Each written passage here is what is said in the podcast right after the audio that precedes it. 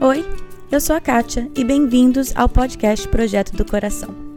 O objetivo desse podcast é trazer a liberdade de Cristo às nossas vidas diárias, aos nossos casamentos e filhos. A nossa intenção é abordar qualquer assunto com clareza, base bíblica e vulnerabilidade. Eu realmente creio que Deus trabalha de formas diferentes em famílias diferentes, mas é nossa responsabilidade estar aberta à condução dele. Ao escutar os episódios, não caia na armadilha de comparar a sua história com a de outra pessoa. Simplesmente esteja aberta a ouvir o que Deus tem para você.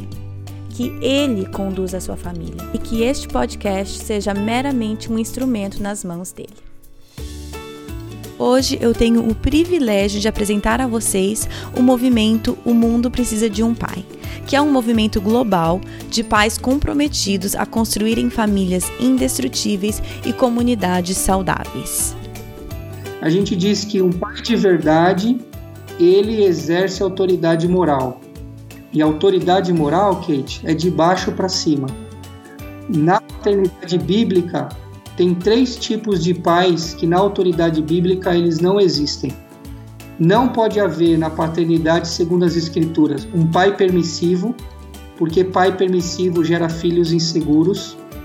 Não pode haver na paternidade bíblica um pai negligente, porque pai negligente gera filho negligente. E não existe na paternidade bíblica um pai autoritário, porque um pai autoritário gera só duas coisas: ou filho rebelde ou filho humilhado. A paternidade bíblica é um pai que é autoridade.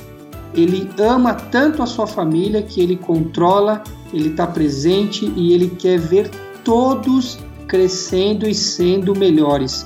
Então a paternidade ou a masculinidade bíblica não tem nada a ver com o que os caras falam aí. Ela é uma autoridade que é de baixo para cima. Ela serve e eleva a todos. O entrevistado de hoje é o Klaus Oliveira. Ele é um dos representantes no Brasil do movimento O Mundo Precisa de um Pai. E ele está aqui hoje para explicar, primeiramente, né, o que é esse movimento e também responder várias das nossas perguntas sobre masculinidade e paternidade saudável e à luz da Bíblia. Oi, Klaus, tudo bem? Tudo bem, Kate. Um prazer poder falar com vocês. Não, o prazer é todo meu. Então eu queria, antes de tudo, que você começasse se apresentando pra gente, apresentando família, ministério e também falar um pouco sobre o que é esse movimento O Mundo Precisa de um Pai. Que joia. Bom, eu sou casado já, vai fazer 16 anos com a Daniela. Ah, temos duas, dois filhos, a Rafaela de 12 anos e o Bernardo de 8. E como eu tenho falado no nosso treinamento, nós somos uma família perfeita. Ah, que ah, ótimo. Perfeitamente, perfeitamente igual a todas as famílias. Cheia de desafio, crianças que às vezes não obedecem, lutas para acertar os ponteiros entre o casal. Então nós somos perfeitamente igual a todo mundo. e já há uns anos Deus nos deu a graça de conhecer esse material do movimento O Mundo Precisa de um Pai. E isso impactou tanto a minha vida, a minha história pessoal, né? Hum. quanto a, a história da nossa família, a, que a cada dia, que a cada ano que foi passando, a gente foi se envolvendo mais e mais e mais nesse ministério. Então, nós somos, antes de tudo, nós somos apaixonados pelo conteúdo a, que o livro e que tudo que o movimento traz. Então, nós temos essa recebido de Deus essa graça hum. de poder hoje compartilhar ah, com muitas famílias no Brasil. Hoje nós já não temos mais noção de quantas famílias nós temos no Brasil que já receberam treinamento, né? Hum.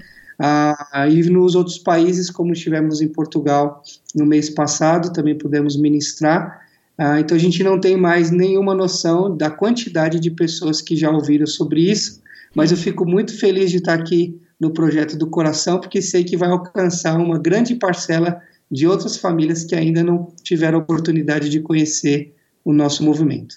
Puxa, que legal. Não, a, o prazer é todo meu. Eu, como eu falei para você, eu já olhei alguns materiais, falei com algumas pessoas que estavam num seminário que você que você ministrou e eu estou extremamente animada com, com essa oportunidade de aprender mais sobre, sobre esse movimento. Então, acho que a minha primeira pergunta é por que, que então o movimento chama o, o, mundo precisa de um pai. Isso me chama muita atenção. Por que, que não é as famílias ou as crianças? Por que o mundo?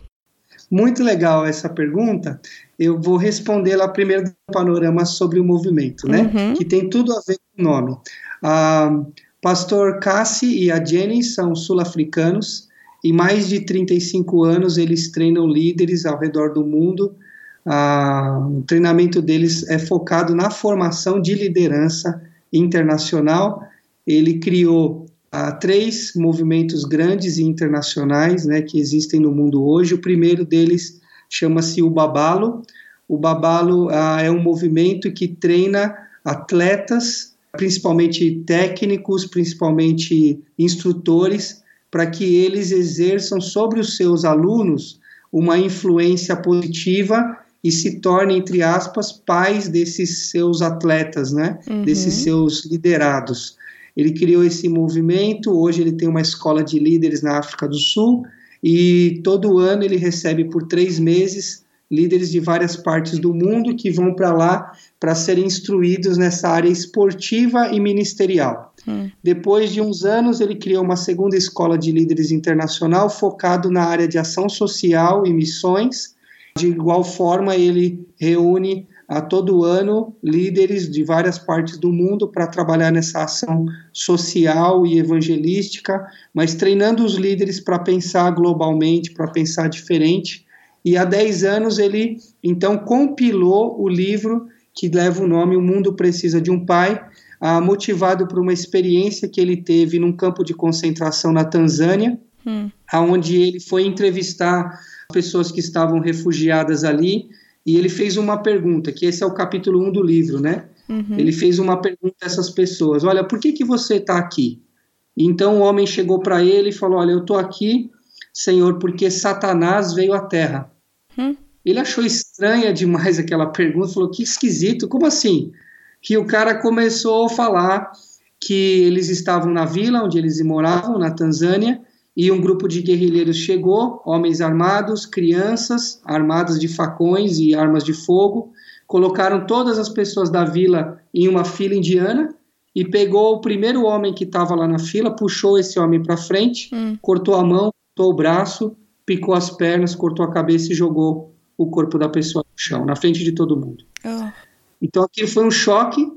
Depois ele pegou uma mulher grávida, trouxe essa moça à frente, abriu o ventre, cortou o bebê, cortou a pessoa, a moça e jogou no chão. Hum. E aí esse homem virou para o pastor Cass e disse: E essa menina era minha filha e o bebê o primeiro neto. Ai. Satanás veio terra, Senhor. E aí ele foi entrevistando outras pessoas e as histórias eram muito parecidas. E ele foi tão, tão tocado com aquilo que ele foi orar e ele já era há mais de 15 anos líder de treina, treinador de líderes internacional. Ele foi orar, uh, ele questionou a Deus, falou: Deus, só precisa fazer alguma coisa. Qual é o problema dessas pessoas? Hum. E segundo ele me compartilhou até pessoalmente, ele disse que Deus falou com ele que o problema era ele. Falou: Você é o problema. E aí ele achou muito estranho. E tem tudo a ver a resposta, a conversa dele com Deus com uma frase de Edmund Buck, que a única coisa necessária para o triunfo do mal é que os homens bons não façam nada. Uau. Então ele, ele foi entendendo que, na verdade, ele precisava ver a miséria do mundo, daquelas crianças, como um problema dele, hum. como uma questão que ele pudesse fazer algo, se colocar nas mãos de Deus para Deus usar.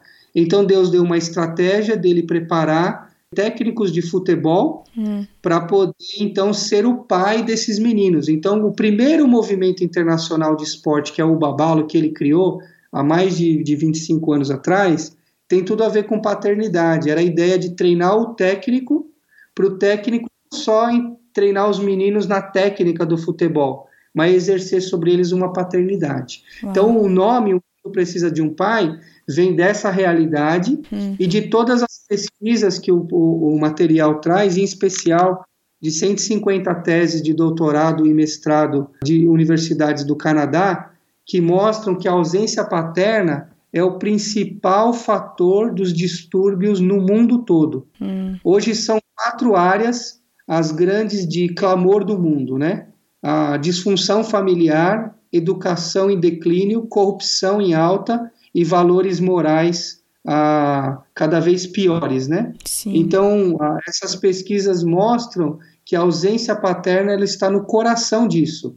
Então, primariamente, o nome tem a ver com essa experiência dele e com todas essas pesquisas que o livro traz e são feitas que mostram que o que nós precisamos no mundo é paz de verdade. Hum. E, para nós cristãos, nós sabemos, também está associada essa ideia à questão dessa paternidade divina, e somente com a ajuda de Deus Pai em nossas vidas é que a gente pode, de fato, ter um impulso para fazer a diferença e deixar de ser um homem bom que não faz nada. Hum. Uau! Então, bom, primeiro, a história é extremamente impactante, a ideia é que a resposta de Deus foi o problema é você, como a gente, eu pelo menos, né, imagino que o, o normal é a gente se retirar dessas, por exemplo, nessas histórias onde o mal é tão prevalente, a gente fala assim, não, mas eu nunca faria isso, né? Eu, hum. eu não sou o problema.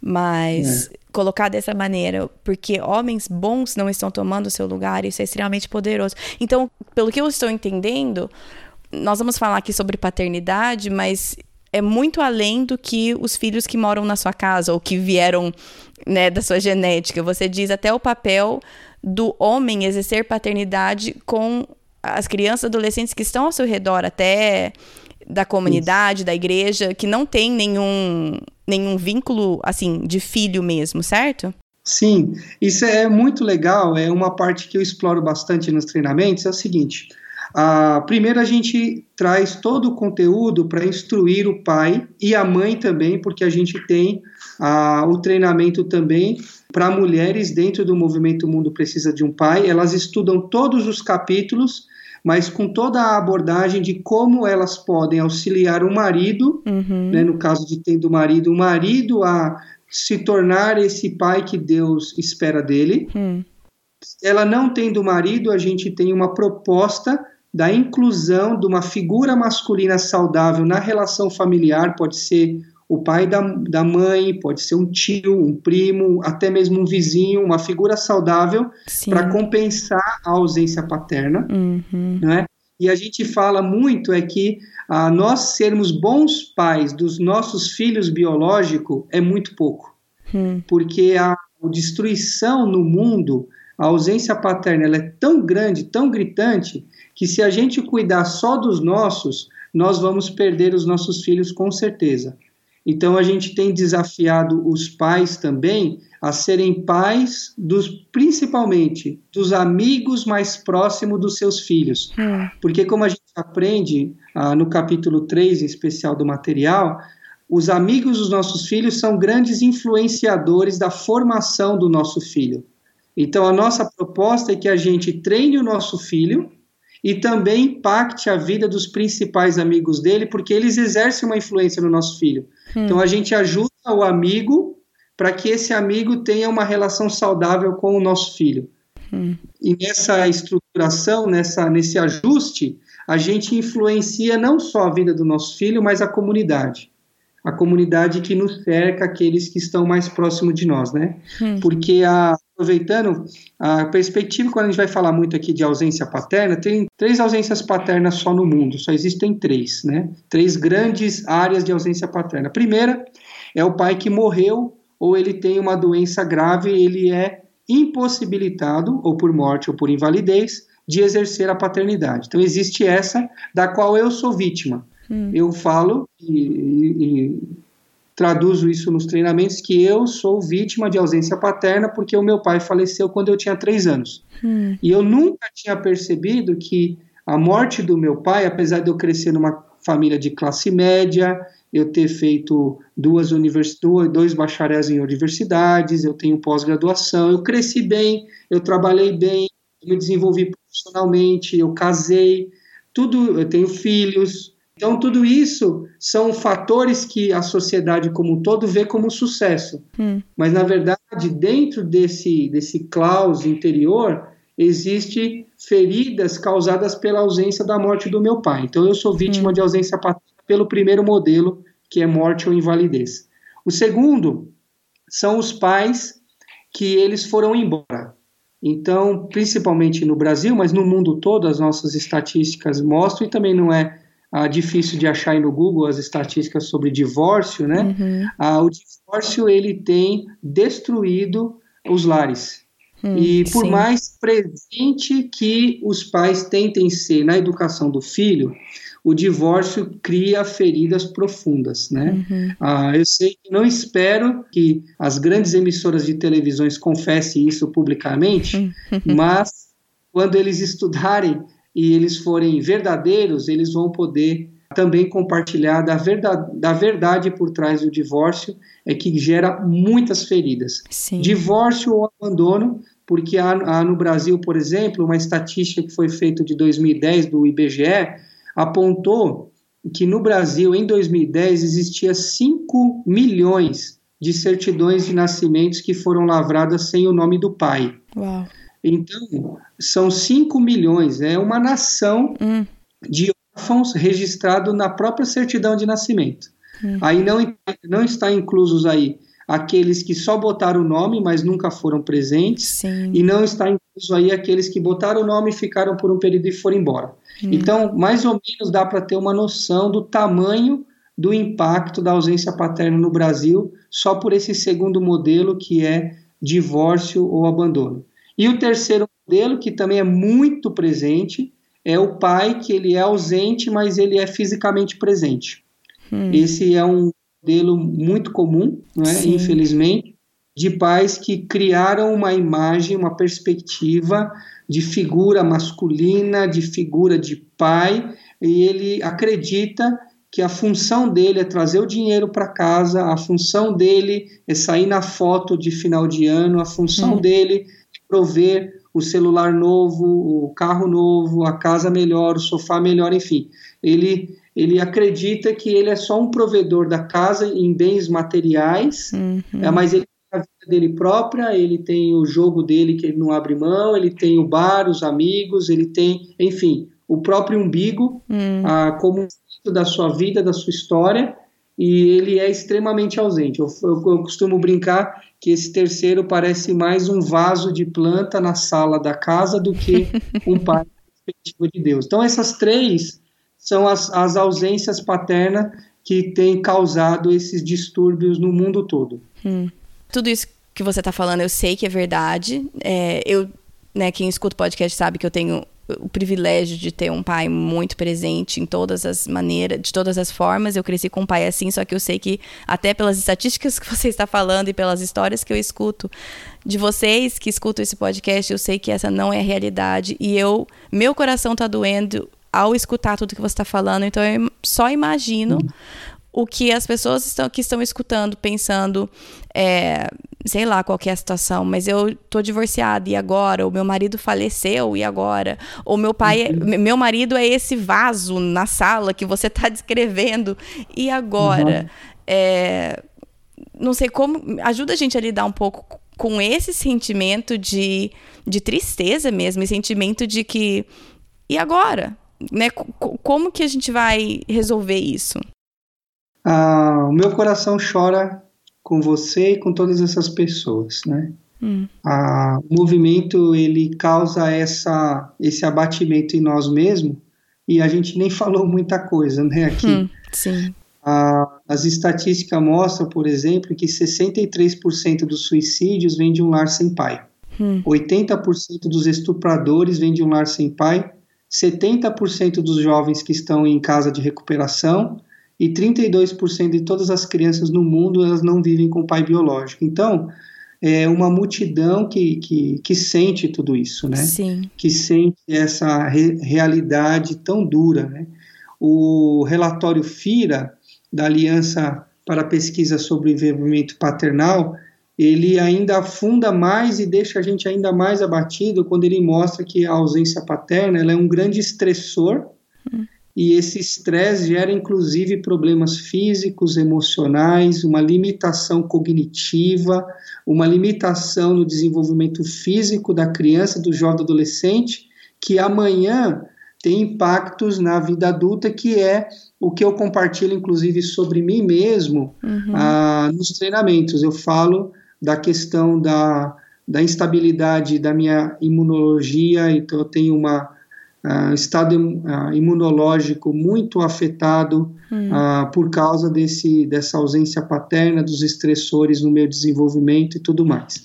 O que dá muita esperança para nós, né, é o capítulo 3 especial, porque o capítulo 1 ele fala desse impacto global que a gente uhum. falou, o número 2 fala desse problema da ausência paterna como um todo, e o capítulo 3 ele mostra a vida num mapa de linha, onde vai de 0 a 70 anos, mostrando para o pai e para a mãe aquilo que é mais importante para a criança em cada fase. Hum. Então é muito interessante isso, isso dá muita esperança, porque assim, a primeira coisa que a gente tem que ver assim, em cada uma das situações existe um clamor, né? Uhum. E existe uma necessidade para ser atendida.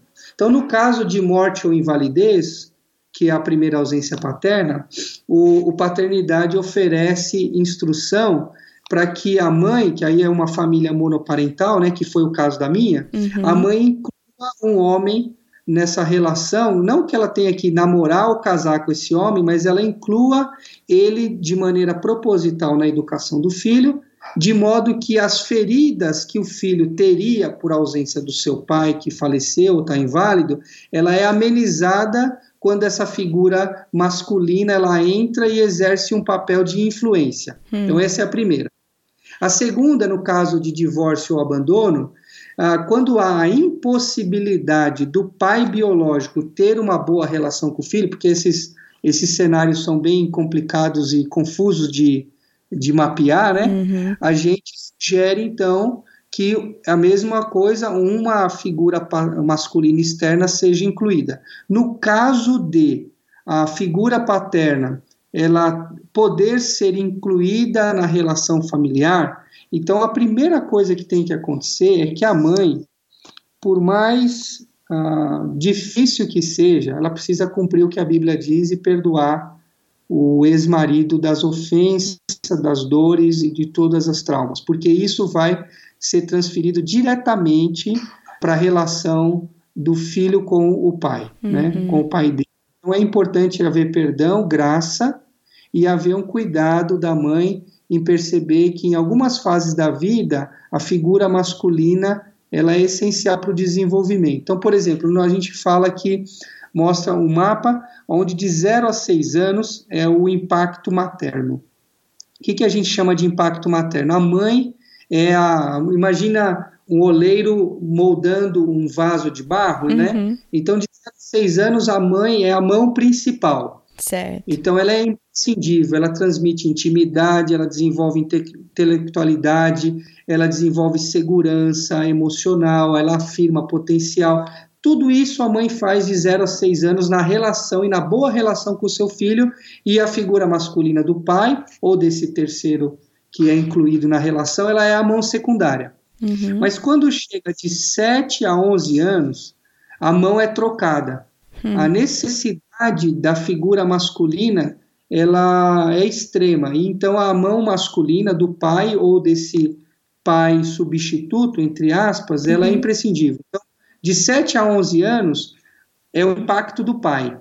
Então, é o pai que ajuda a criança a se desenvolver melhor nas suas competências básicas, uh, ele ajuda a perceber as mudanças do corpo, ele ajuda a perceber as mudanças emocional, é ele que afirma o potencial da criança, é ele que elogia a criança e vai entrar aquele elogio com muito mais força dentro do coração, porque quando chega com 11 para 12 anos, existe uma mudança na amigdala do cérebro, uhum. aonde a criança passa a olhar para os amigos, para a sociedade, para os colegas, com muito mais interesse em ser aceito por eles do que aceito pelos pais.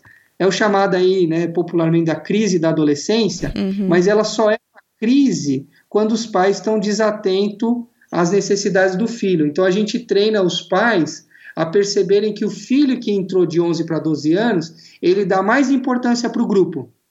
Então, Sim. ao invés do pai colocar entre o grupo, por exemplo, aquela velha conversa de pai ah, no sábado à noite, assim, ah, eu não, se eu ver você com esses meninos, eu te arrebento, eu não quero essas amizades, não sei o quê.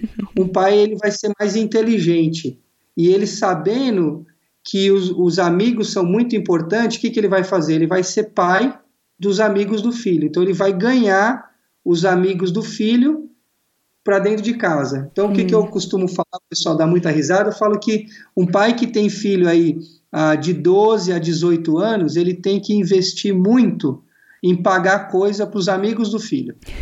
tá certo. Queremos, a gente quer ganhar o coração deles, né? Tá certo. E a grande chave da educação, a gente sempre tem falado, não é ganhar a obediência. A obediência a gente pode ter até forçando, né? Uhum. A gente tem que ganhar o coração. Sim. Então, um pai que tem um filho de 12 a 18 anos, o que, que a gente tem falado? Ele vai lá, baixa o aplicativo do McDonald's no celular e ele fala para o filho assim: Filho, fala para os teus três melhores amigos ah, que amanhã à noite eu vou pagar McDonald's para todo mundo. Uhum. Aí o filho vai olhar assim e fala: Nossa, meu pai foi num treinamento de paternidade e bateu a cabeça. Ele ficou doido. Mas o que, que a gente quer criar? A gente quer criar um ambiente tão gostoso para os amigos, uhum. de modo que, quem sabe, um dos amigos possa literalmente dizer para o nosso filho assim: Cara, teu pai é demais. Uhum. E quando que aí o filho vai acreditar, isso, né? Opa! Exatamente. Quando ele fala isso, o coração do nosso filho volta para nós. Né? E a gente, além de lidar bem com a mudança hormonal, hum. é, mental e física do nosso filho nessa idade, a gente se torna um parceiro dele para impactar a vida dos colegas. Hum. Muito bom. Então essa é a esperança, né? E aí tem outras tantas dicas aqui que eu sei que o tempo é curto. Não, vai dando, vai dando. Vai falando. É tantas, são tantas outras coisas gostosas que o movimento traz, hum. é, de dicas muito simples, né? Sim. Como, por exemplo, um filho que tem seis para sete anos, ah, ele tá, um menino, né? Ele começa a, a, perceber assim que ele quer se tornar homem, menino e Sim. tal, aquela coisa. Então, elogios para menino, a gente sempre fala, né? Ah, um menino ele precisa do colo do pai. Quando ele está no colo do pai, o menino desenvolve uma consciência de identidade masculina. Uhum. E a gente afirma o físico de um menino falando da sua destreza. Uhum. Então a gente fala, cara, como você corre rápido, como você pula alto, como você sobe bem nessa árvore, como você anda bem de skate. Essa destreza Sim. afirma a identidade masculina nos meninos. Uhum. E, do outro lado, as meninas, o abraço do pai. Olha que coisa poderosa que Deus depositou sobre a figura masculina, né? O abraço do pai desperta na menina consciência de aceitação, intimidade e afeto. Hum, então, em resumo, a menina se sente mulher num toque carinhoso, educado, respeitoso do pai. Hum. E o menino se sente homem num toque carinhoso, educado e respeitoso do pai. Hum. E a menina, a gente afirma o físico dela falando da sua beleza. Sim. Então a gente fala: que olhos lindos, que cabelo lindo, nossa, você parece uma princesa. Olha, você que está ouvindo aqui esse podcast, eu queria que você fizesse essa prova. Encontre qualquer criança, qualquer criança, de 5 a 8 anos. Hum. Se é um menino, você olhe nos olhos dele e afirme a destreza dele. E você vai perceber que o peitinho dele de pomba vai até inflar assim. Ah, eu sou um menino. E pega uma menina e elogia ela na sua beleza física, com respeito, com decência, e você vai ver os olhinhos de mel brilhar. Sim. porque é uma chave poderosa para a gente impactar a vida deles, né? Então, a, a esperança toda está baseada em duas perspectivas. Primeiro, na nossa cosmovisão bíblica, de que Deus é o Senhor dos impossíveis. Sim. E para Deus não há nenhuma jogada perdida, não há nenhuma configuração familiar falida a tal ponto de que Deus não possa resolver, não existe nenhuma ferida que Deus não possa curar. Amém. Pelo contrário, Deus, inclusive, na Bíblia mostra isso, pode usar, inclusive, as feridas para se tornar um canal de bênção para outras pessoas. Hum, então, essa é a nossa cosmovisão. E a segunda, a gente se aproveita de várias fontes da neurociência, desenvolvimento humano, uhum. a princípios de educação, para perceber que quando pai e mãe entende cada fase e bota a mão na hora certa, entendendo a realidade, o momento, a história da criança, dando a ela o que a gente chama daquilo que realmente ela necessita, uhum. a gente vê o desenvolvimento da criança de uma maneira extremamente potencializada. Hum. É, eu é, tudo isso, eu, assim, eu vejo tanto na minha vida, eu, né, tenho, tenho um pai muito presente, eu lembro até hoje, né, meu pai, quando ele fala que eu tô linda, até hoje meu olho brilha. Eu tenho 32 anos, até hoje é. eu fico boba. É, agora, e eu tenho três meninos, e eu vejo meu marido, aí que eu acho que achei interessante que você falou que a mãe extremamente importante, mas o papel do pai é muito importante nessa fase que é o que os meus filhos, a maioria dos meus filhos estão nessa que você falou de 7 a 11 anos, né? Do que o elogio do pai uhum. vale mais do que o elogio Sim. da mãe nessa fase. E, e é vale uma coisa, mais. é uma coisa que eu brinco, eu falo assim que o, né, eu brinco com os meninos do meu jeito, eles fazem coisas comigo, e aí a hora que o papai chega, é, eu tenho que sair de perto, porque eles correm, eles andam de skate, eles coisas que para mim, se eu vejo, eu quase morro do coração. Então eu falo assim, vai lá fora, eu não vou ver, eu não vou ver. Vai vocês brincarem e se divertirem com teu pai, é. que é importante. Eu sei, mas se eu ver, eu vou estragar a brincadeira. Não, mas esse é, então, mas essa é a beleza que não tem não tem como configurar a família de maneira diferente. A mãe tem que ser mãe, e mãe é Sim. é cuidadora. Sim. Mãe desenvolve segurança emocional de 0 uhum. a 6 anos. Esse é o papel dela.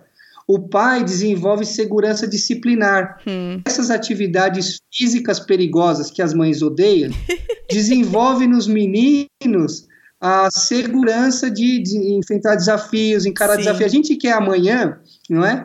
Por exemplo, amanhã a gente quer homens que são firmes nas suas convicções, trabalhem pesado, corram atrás, não sejam preguiçosos. Onde que eles vão aprender isso? É. Eles aprendem de 6 a 8 anos, caindo do skate, limpando o joelho e vai de novo, e vai de novo, e vai de novo. Exatamente. Agora as mães precisam deixar o menino crescer. É. Você que é mãe, que está ouvindo aqui o projeto do coração, se seu filho está completando 7 anos, quero dizer para você, deixa o menino crescer. Hum. Bota, faz o que a gente fez no aniversário do Bernardo, de sete anos, é. foi bem legal. Nós conversamos com ele, tudo, explicamos a nova fase que ele ia entrar tal. E no dia do aniversário sempre tem aqui no Brasil aquele negócio, ah, é, discurso, discurso e sim, tal, né? Sim. O pessoal clamando no parabéns. Aí eu já estava preparado para o discurso. A Dani pegou o Bernardo no colo, no colo mesmo, e já era grandinho, né? Uhum. Pegou ele no colo, aí eu olhei para ele na frente de todo mundo e falei: Bernardo, a partir de hoje você deixa de ser uma criancinha hum. para ser uma criança. E aí eu tirei ele do colo da mãe e pus ele de pé numa cadeira do meu lado. Hum. E falou: "E agora eu assumo daqui para frente estar mais próximo de você para te conduzir nessa nova etapa". Hum. Então, os meninos e meninas precisam sair do colo da mãe. Hum.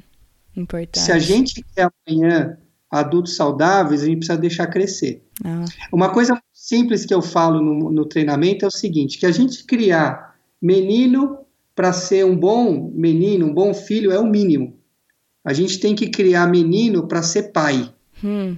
Porque a história da vida, a configuração de marido e pai é provavelmente aqui a grande maioria dos homens vai viver a maior parte da vida nessa configuração. Sim. Então não pode criar menino só para ser bom menino, ele tem que criar para ser pai, para olhar o mundo, para perceber as necessidades, para chegar em casa e perceber os limites, olhar ao redor, ouvir, a se esforçar, participar das tarefas domésticas, fazer a lição com comprometimento, todas as coisas de criança, mas num treinamento para ser homem e pai. E Sim. menina a mesma coisa criar menina para ser uma princesinha, uma bonequinha, para gravar uns YouTube aí, ser aclamada no YouTube. Isso aí é o mínimo.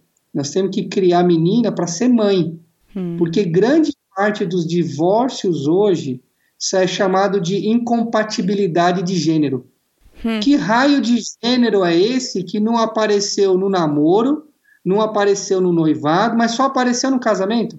Hum. Na verdade, as pessoas não mudam quando elas se casam elas só não estão sendo treinadas para encarar desafios e superar a, as dificuldades juntos, mantendo firme o compromisso. Então temos que criar menina para ser mãe, hum. para ser mulher, para ser esposa, né? E menino, mesma coisa, para ser pai, para ser marido, para ser o chefe do lar, aquele que chama a responsabilidade, né? Eu acho interessante. É, a gente pensa muito, né, em criar bom filho ou boa filha, né? E é. eu tenho meninos, então eu vou falar do meu contexto, mas eu vejo que se eu priorizar criar os meus filhos para serem bons filhos, na verdade eu estou criando péssimos maridos e potencialmente pais. Porque é. exatamente isso que você está falando. Claro, é, obediência é importante, a gente tá, sabe disso, mas se eu estou uhum.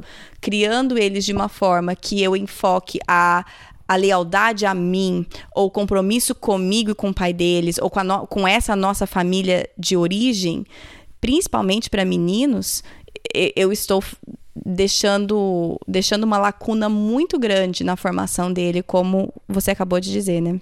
Não, perfeito. E assim, você tocou num ponto muito importante.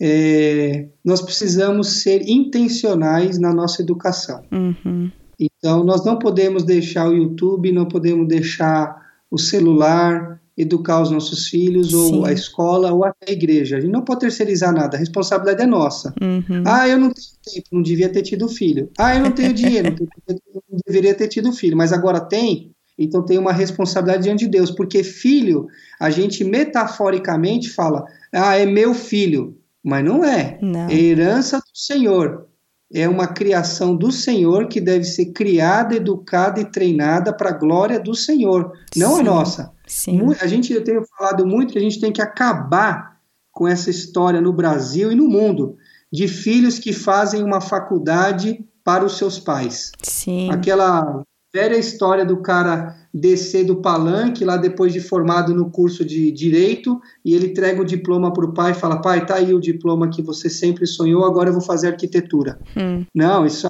foi um pai que não percebeu o filho. Sim. Um pai que é atento, envolvido, ele vai perceber que o menino é um artista, ele vai perceber que o menino é um desenhista, que ele é inclinado às artes muito cedo. Com Sim. seis, sete anos, já vai percebendo as inclinações. Então, o que, que um pai ativo faz, ou uma mãe que realmente está comprometida com a, a, o treinamento de um, um, marido, de uma esposa, né? Ela percebe isso e afirma isso. Sim. Uau, que desenho incrível! Nossa, que qualidade esses números! Como você é bom de matemática! Nós vamos afirmando aquilo que ele já é bom. Sim. Claro que ele tem que cumprir as outras matérias e regras, mas a gente já vai percebendo que Deus, o Criador do nosso filho, criou o nosso filho com algumas qualidades, habilidades para louvor da glória de Deus, não a nós. Então a gente não cria filho para nós, hum. a gente cria filho para Deus. Sim. E entregamos no altar, e esperamos entregar cada vez melhor, homens mesmo no altar, não meninos, mulheres mesmo no altar, não meninas. Hoje eles estão gastando 100 mil reais numa cerimônia de casamento, numa festa e tudo mais, pessoas que não vão ganhar 100 mil reais em cinco anos. Hum. Então é uma irresponsabilidade. Enorme. Então treinar. É. Precisamos treinar nossos filhos para impactar a futura geração. E eu estou tão animado com isso. Hum. é, eu percebo e eu fico muito animada também. E, e eu queria também falar um pouco, porque é, eu fico tão animada de escutar pessoas como você falando da masculinidade, da paternidade de uma maneira tão saudável e a verdade de uma maneira tão diferente do que a nossa sociedade, a nossa geração está tratando. Mas eu, eu, tenho que, eu tenho que falar aqui e perguntar para você sobre isso que a gente tem ouvido muito, essa masculinidade tóxica, você aqui falando da importância uhum. do homem, da importância do pai. Eu uhum. assino embaixo de tudo que você está falando, mas como que isso, como que a visão bíblica do homem, porque em vários momentos você falou, né, por exemplo, dando um carinho, dando um abraço, é, dando um elogio com todo respeito, com toda a decência, você tocou nisso várias vezes, e isso para mim, eu acho que a gente tem que prestar muita atenção nisso, mas eu quero então agora é pedir para você explicar isso e, e, dar um foco nisso. Como que a Legal. Bíblia vê um homem de verdade, entre aspas, e como isso difere dessa masculinidade tóxica que a gente vê por aí? Olha, esse, para mim, esse daí é a, é a anomalia do mundo. Hum. Como os pais estão ausentes, e já isso aí não é de agora, isso já há séculos a figura masculina vai sumindo uhum. e essa, esse impacto masculino vai cada vez ficando mais rarefeito, todos os homens em especial, vou falar mais na perspectiva masculina agora, tá? Uhum. Uh, todos os homens eles vão criando um próprio estereótipo do que é ser homem. Ele vai criando uma ideia do que é ser homem. Então, por exemplo, na cultura brasileira. Na cultura brasileira, o que é um homem de verdade? Uh, um homem de verdade ele é musculoso, ele é todo tatuado, ele tem uma barba grande, hoje é a moda. Ele tem um óculos retrô, se ele usa óculos, eu também uso. Meu óculos também é retrô, tá? Só para os ouvintes aí. Acho que eu tô pilhando os caras, não tô pilhando, não. E ele, ele, tem aquele cabelo estilo samurai. Eu não tenho, eu sou, eu sou careca, então eu não consigo, mas esse é o estereótipo da figura masculina. Sim. Ele é capaz de beber muito. Ah, e só cair no, no finalzão depois de todo mundo, ele tem hum. que ser capaz de pegar o maior número de mulheres, ele tem que ser um galanteador, ele tem que levar vantagem em tudo, ele não pode levar desaforo para casa. Então, esse é o estereótipo da figura masculina. Hum. E quando o cara não se enquadra a essas coisas, ele opta por outros estereótipos, ah, como uma passividade extrema, uma melancolia extrema, ele é hiperresponsável com aquilo que lhe agrada, ele se interessa ah, mais pelo time de futebol dele do que pela família dele. Hum. A mulher dele não pode reclamar nunca, porque senão ela está estragando a vida dele, ela é culpada disso. Então ele vai criando esses estereótipos, né? Hum. E a uhum. televisão tem sido mestra em criar estereótipos masculinos que, na verdade, eles são irresponsáveis. O que a gente aprende ah, de estereótipos masculinos da sociedade é, no mínimo, é errado, mas no mínimo possamos, podemos dizer que é irresponsável. Por que, que é irresponsável? Porque eles pintam uma figura masculina, mas ninguém fala do ônus disso. Hum.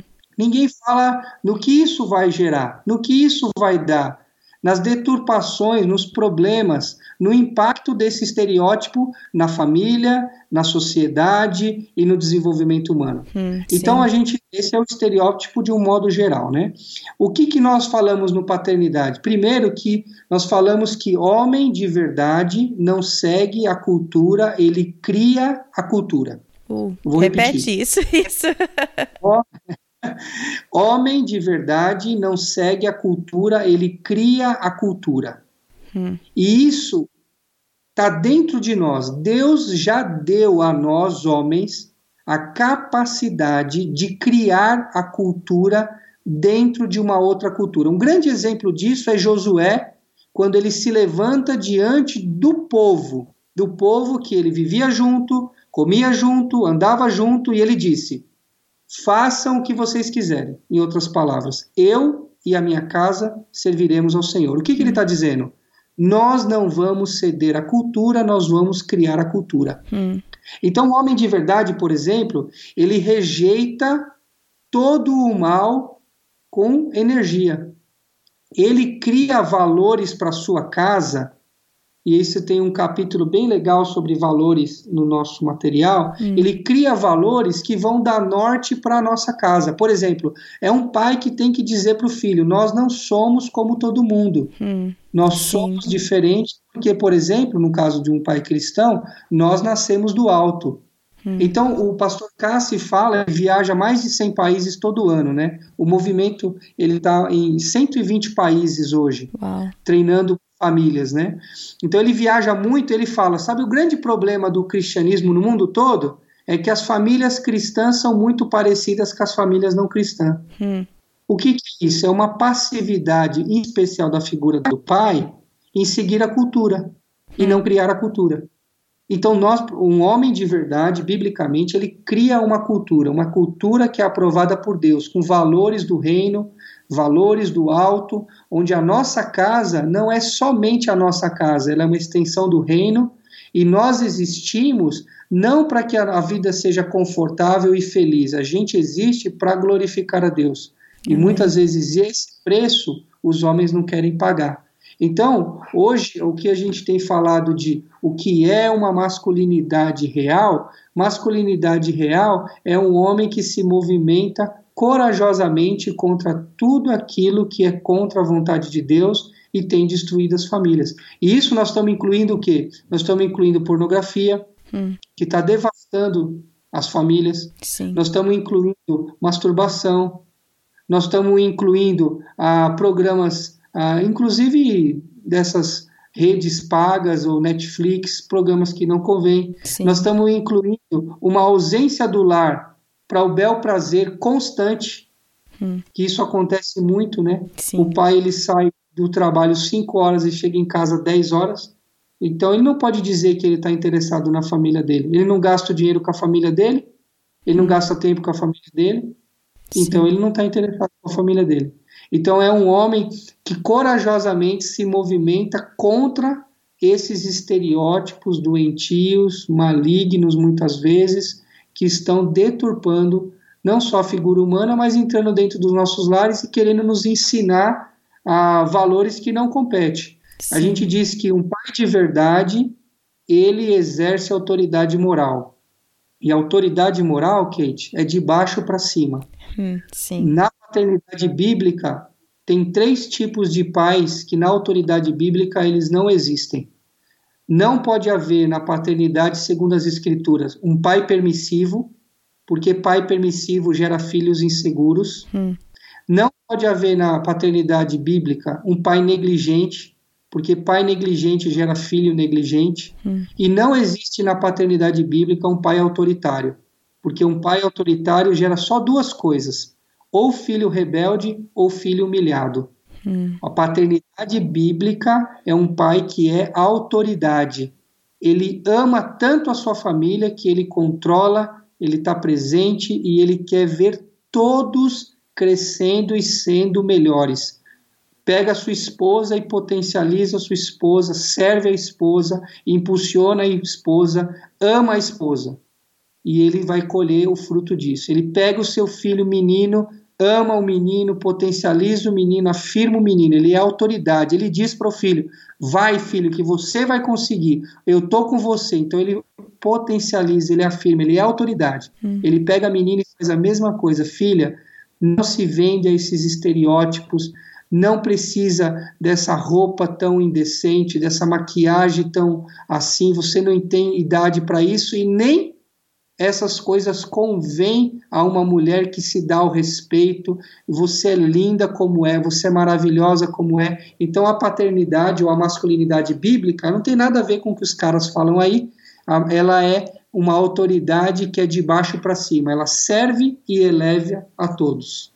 Nossa, Klaus, você pincelou muito a minha vontade aqui a fazer pergunta atrás de pergunta, pedir para você explicar, né? Cada, você deu várias deixas aqui que eu tava aqui mordendo a minha língua, porque a minha vontade é entrar, mas se a gente for fazer isso, né? Eu fico aqui eternamente, mas eu já digo que esse vai ser o primeiro episódio de vários. À medida Legal. que o seu tempo permitir a gente conseguir agendar, eu gostaria de ir mais a fundo e até talvez ver se a gente pode marcar um episódio sobre o outro lado. Vocês falaram que vocês fazem um treinamento de mulheres também, né? Sim, então, sim, hoje estamos focando nisso, mas por enquanto, eu queria que você, é, para encerrar esse episódio, eu queria que você falasse um pouco para as pessoas que estão ouvindo como, se alguém está interessadíssimo nesse material, nesse seu movimento, explica como que funciona o mundo precisa de um pai. Se eu quero, ah, poxa, eu quero esse treinamento, eu quero esse livro, eu quero aprender mais com o Klaus. Como que as pessoas, onde elas te acham, onde elas acham esse material, onde elas podem ir para participar desse movimento, para aquelas pessoas como eu que estão aqui querendo ouvir mais. Não, legal demais. Bom, a princípio é importante dizer que é um movimento, né? Então o movimento ele tem algumas características peculiares diferente de uma instituição. Uma instituição, você tem, por exemplo, se eu tivesse um, se eu fosse uma instituição e desse um curso, ele teria um valor do curso, você pagaria pelo material, pagaria pela hora aula, pagaria, enfim, por tudo, uhum. e você, ao receber esse curso, se você fosse reproduzir, você teria que fazer exatamente como a instituição manda. Uhum. Mas nós não somos uma instituição, nós somos um movimento e o nosso trabalho principal é doação.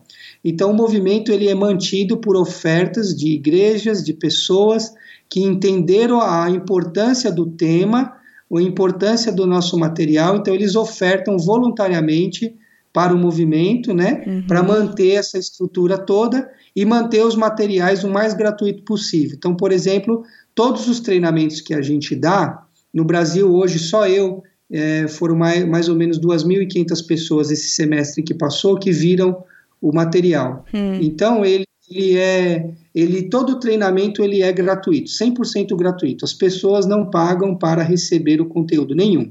Hum, Hoje, enquanto nós recebemos um aporte de uma, de uma gráfica e o livro tem um custo, né? O livro claro. ele está no nosso site, o mundo precisa de um pai.com.br ou ah, ele pode, ou a pessoa pode comprar pela Amazon também. Ele tem em português, tem em inglês, então o pessoal aí dos Estados Unidos pode ler também ele em inglês. The Legal. World Needs a Fire uhum. é o livro em né, a mesmo, o mesmo nome aí do que em português. Então, o nosso caminho de acesso é pelo site, o mundo precisa de um pai.com.br, pelo e-mail paternidadebrasil@gmail.com, pelo Facebook o mundo precisa de um pai ou pelo Instagram o mundo precisa de um pai Brasil 7. Então essa é a nossa rede social. Não, eu vou colocar todos esses links no site para você que está escutando. Não precisa sair correndo atrás de uma caneta, tá tudo no site, todos os links, tudo tá lá no site para vocês. Maravilha, joia. Ah, para a pessoa fazer um treinamento, se ela estiver ah, em qualquer lugar aí do, do, do, mundo, né, a gente tenta localizar um treinador master hum. mais próximo para o custo ser menor. Sim. Porque hoje a gente pode treinar de pouca quantidade de pessoas a muita, muitas pessoas. A gente não tem esse, essa preocupação com quantidade, porque a gente acredita que um treinamento, por exemplo, com 10 participantes, ele pode ser muito mais efetivo do que para duas mil pessoas, hum. que só vão ouvir, alguma coisa vai lembrar e alguma coisa vai aplicar. Mas com 10, a gente pode treinar 10 para esses 10 treinarem outros 10, cada um deles treinar outros 10 e crescer exponencialmente. Que o nosso sonho é que todos os lares recebam esse conteúdo. Esse hum. é o hum. nosso alvo. Né? Então, para a pessoa fazer, ela pode mandar um e-mail para nós. Se ela tem um grupo ou visualiza ah, aqui na empresa, aqui na escola, aqui na igreja, eu queria convidar o Klaus ou um treinador do paternidade para vir trazer esse material na íntegra, então manda um e-mail e a gente organiza. Hoje, como o movimento ainda não tem recurso suficiente para pagar as despesas de transporte, de hospedagem, de alimentação e o custo do material, uhum. então a gente só pede que o organizador cuide de tudo isso. Claro. Cuide do lado, cuide de tudo. Mas eu queria deixar registrado que eu acredito e sonho que o, o, o movimento O Mundo Precisa de um Pai tenha recursos suficientes hum. para nós enviarmos o treinador, a hospedagem, a alimentação, o curso e o material para aqueles que vão reproduzir. Eu sonho de ter dinheiro suficiente para fazer tudo isso hum. de graça. Incrível. Deixa eu fazer então aqui uma. para que tudo isso seja possível, é, eu, quando estava falando, eu fiquei sonhando aqui. Que incrível vocês. Já é maravilhoso o ministério que vocês já fazem, mas poder fazer isso de forma gratuita seria incrível até para as organizações. E para isso é, é preciso de pessoas, igrejas que sejam parceiras de vocês em, em, em ministério, né? De doações. É, onde é, está no site no mundo de um pai.com.br, onde eu posso doar, se isso tem tocado meu coração? Ah, não, hoje a gente não tem ainda, e porque não é uma área que a gente está explorando, certo. sabe? A gente, na verdade, entrou para doar. Então, o caminho para uma pessoa que fala, puxa, eu gostei, uhum. eu quero fazer parte disso, é o e-mail, okay. o paternidadebrasil.gmail. Ele manda o um e-mail e a gente organiza, porque a gente também está é, criando toda uma estrutura para ter líderes. A gente está montando uma tem uma diretoria, né? Estamos configurando ela melhor para que eles cuidem de me, me fiscalizar, de me vigiar, de controlar pessoas a quem eu presto conta. Então, Sim. hoje, apesar de eu ser o CEO do movimento, eu presto conta a pessoas, porque essa é uma premissa do movimento também, que a gente não falou, né? Que é uma uhum. outra área para um outro podcast. Sim. Mas também fala isso, que todas as pessoas precisam ter um mentor e precisam treinar alguém. Ah. Então eu tenho os meus eu presto conta para que tudo seja transparente, seja cuidado. É, para quem, quem já escutou esse podcast faz tempo, você acabou de falar o que eu falo toda vez. a gente sempre tem que ter alguém acima, do lado e abaixo, né? Alguém que está nos mentoreando, alguém lado a lado na mesma fase de vida para caminhar junto e alguém abaixo no sentido de alguém que nós estamos investindo, né? Parece que você leu o capítulo 7 ah, sobre é? mesa de suporte. então, eu tô falando que tá muito alinhado e eu fico muito feliz. E, e eu tô falando isso só porque eu sou extremamente abençoada por recursos gratuitos que eu recebo aqui, por treinamentos que a minha igreja disponibiliza, por é, audiobooks gratuitos, um monte de podcasts que eu escuto gratuitos. É, a ideia desse podcast é isso, a ideia desse ministério é isso. Então, você que está escutando e também é beneficiado por por, por esses ministérios que a, a intenção é doar o tempo é, e tudo mais, se Deus estiver tocando no teu coração porque você tem essa condição e você pode ajudar a expandir isso para que outras pessoas também recebam isso, esse seria o meu encorajamento. Então, só, né, dizendo isso. Amém. Agora, eu queria só encerrar é, e eu queria pedir que você orasse pela gente. Não falei isso para você antes, mas eu gostaria que você pode, poderia encerrar com uma oração? Sem dúvida. Eu, eu queria, ah, antes de terminar, agradecer muito, muito a sua vida em especial. É, depois você transmite ao seu marido, porque eu sei que para você exercer o dom, que é nítido que você tem, você é muito boa nisso que você está fazendo. Muito, muito legal mesmo. Foi uma aula para mim. Imagina! muito legal. Foi joia mesmo. Você é leve, você é objetiva, você. Nossa, joia mesmo. Gostei hum, muito. então, agradece obrigada. ele, porque eu sei ah, que para você exercer o ministério, quando é casado, né? Hum. Precisa ter o consenso, o entendimento da família, dos filhos, que você deve ter amarrado aí para eles não atrapalhar. Então cada um na sua gaiolinha aqui, tá? Então, mas é. pode ficar tranquilo que estão bem alimentados. com água, né? É, aguinha. Então, Pão velho. Eu agradeço, eu agradeço muito a Deus pela, pela sua vida, pela sua família, por essa disposição. É um prazer poder falar com você. Eu me ponho mesmo à disposição para servir você e os ouvintes. Hum. É, esse é o, é o meu chamado hoje. Eu tenho entendido isso. Deixamos muitas coisas, muitas outras áreas, diretorias, organizações que a gente estava de presidente, de líder, fazia parte de conselhos, deixamos essas coisas porque entendemos que esse tema é muito urgente, muito necessário e Deus tem suprido todos os dias. Eu não tenho falta de nada. Hum. Eu posso dizer para vocês assim que Deus tem cuidado da nossa família de uma maneira maravilhosa. Então, para mim foi um prazer gravar hum. e vai ser um prazer orar. Ah, muito obrigada. Então vamos orar. Deus, obrigado, Senhor, por essa conversa. Que a graça do Senhor repouse sobre cada ouvinte, de modo que o Senhor fale ao coração dele, dela, para pensar na família, na educação, na paternidade, segundo a ótica do Senhor, não segundo os estereótipos culturais, nem segundo aquilo que talvez aprenderam ou deixaram de aprender com seus pais, mas segundo ao plano do Senhor, a vontade do Senhor.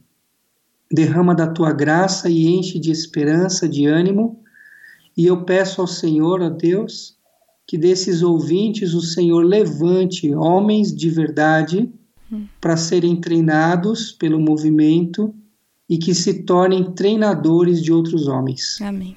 Pai querido, eu creio que o Senhor pode visitar homens que já sentem um incômodo, que durante toda essa entrevista se sentiram muito tocados, uhum. que eles se movimentem na tua direção e que nós, nós, quando eu digo nós, ó Deus, todo o movimento mundial, possamos de alguma forma ajudar esse homem, capacitar esse homem, potencializar esse homem para ele ser uma luz para as nações, para ele ser, ó Deus, uma, uma re referência onde ele estiver e possa impactar muitos outros homens e muitas outras famílias. Amém. É por isso que eu oro e peço ao Senhor em nome de Jesus. Amém. Amém. Muito, muito obrigada. Bom, gente, eu espero que vocês estejam tão animadas quanto eu com por conhecer esse movimento o Mundo Precisa de um Pai. Eu te encorajo a entrar no site, olhe o material é, para vocês que não conhecem ainda.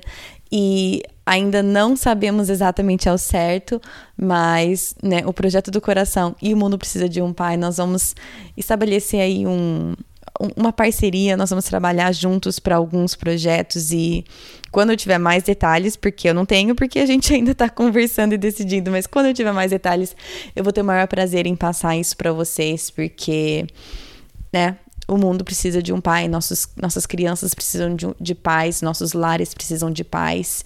E aqui eu sei que a maioria né, dos, das ouvintes aqui são mulheres nós também, mulheres, precisamos permitir que meus, nossos maridos sejam pais. Então eu sei que a situação de cada família, de cada pessoa escutando é uma diferente.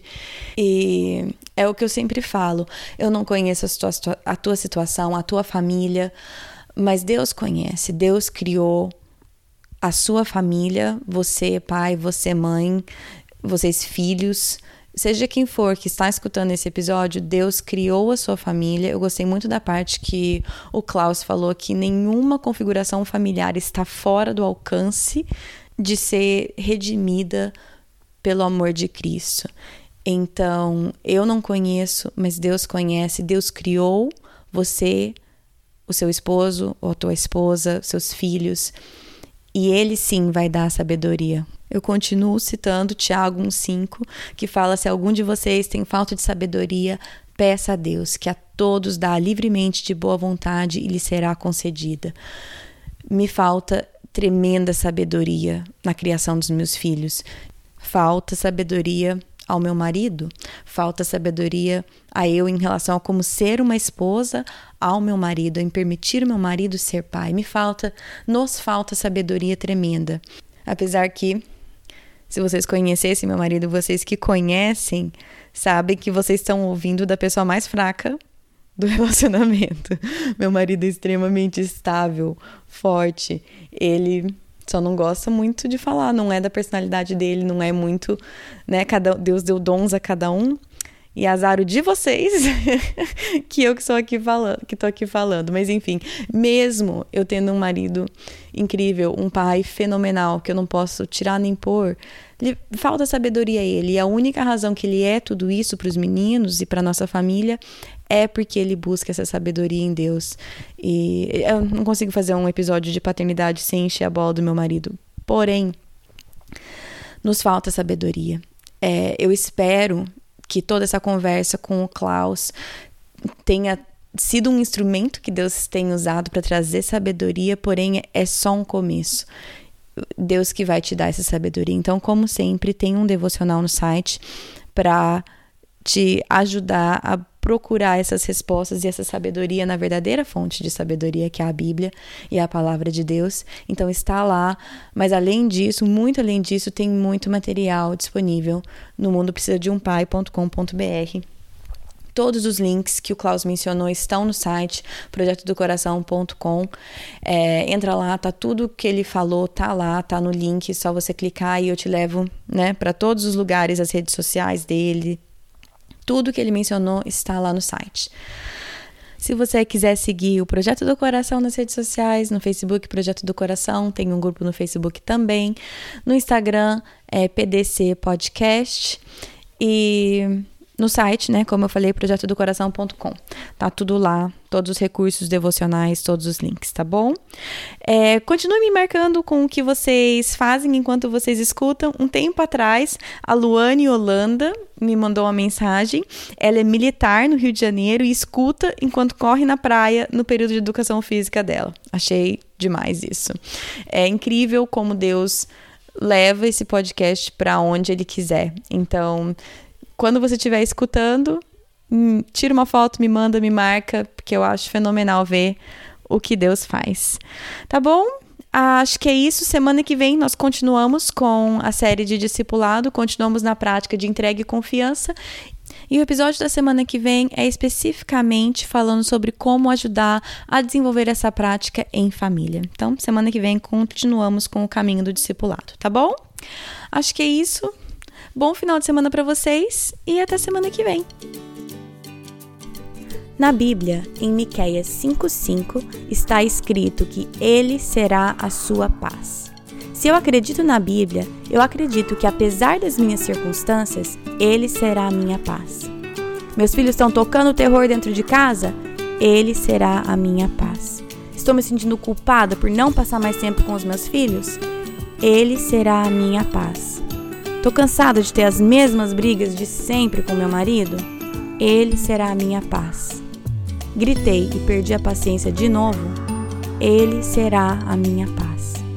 Vamos tentar lembrar disso e, com a ajuda de Deus, escolher a viver nessa paz todos os dias.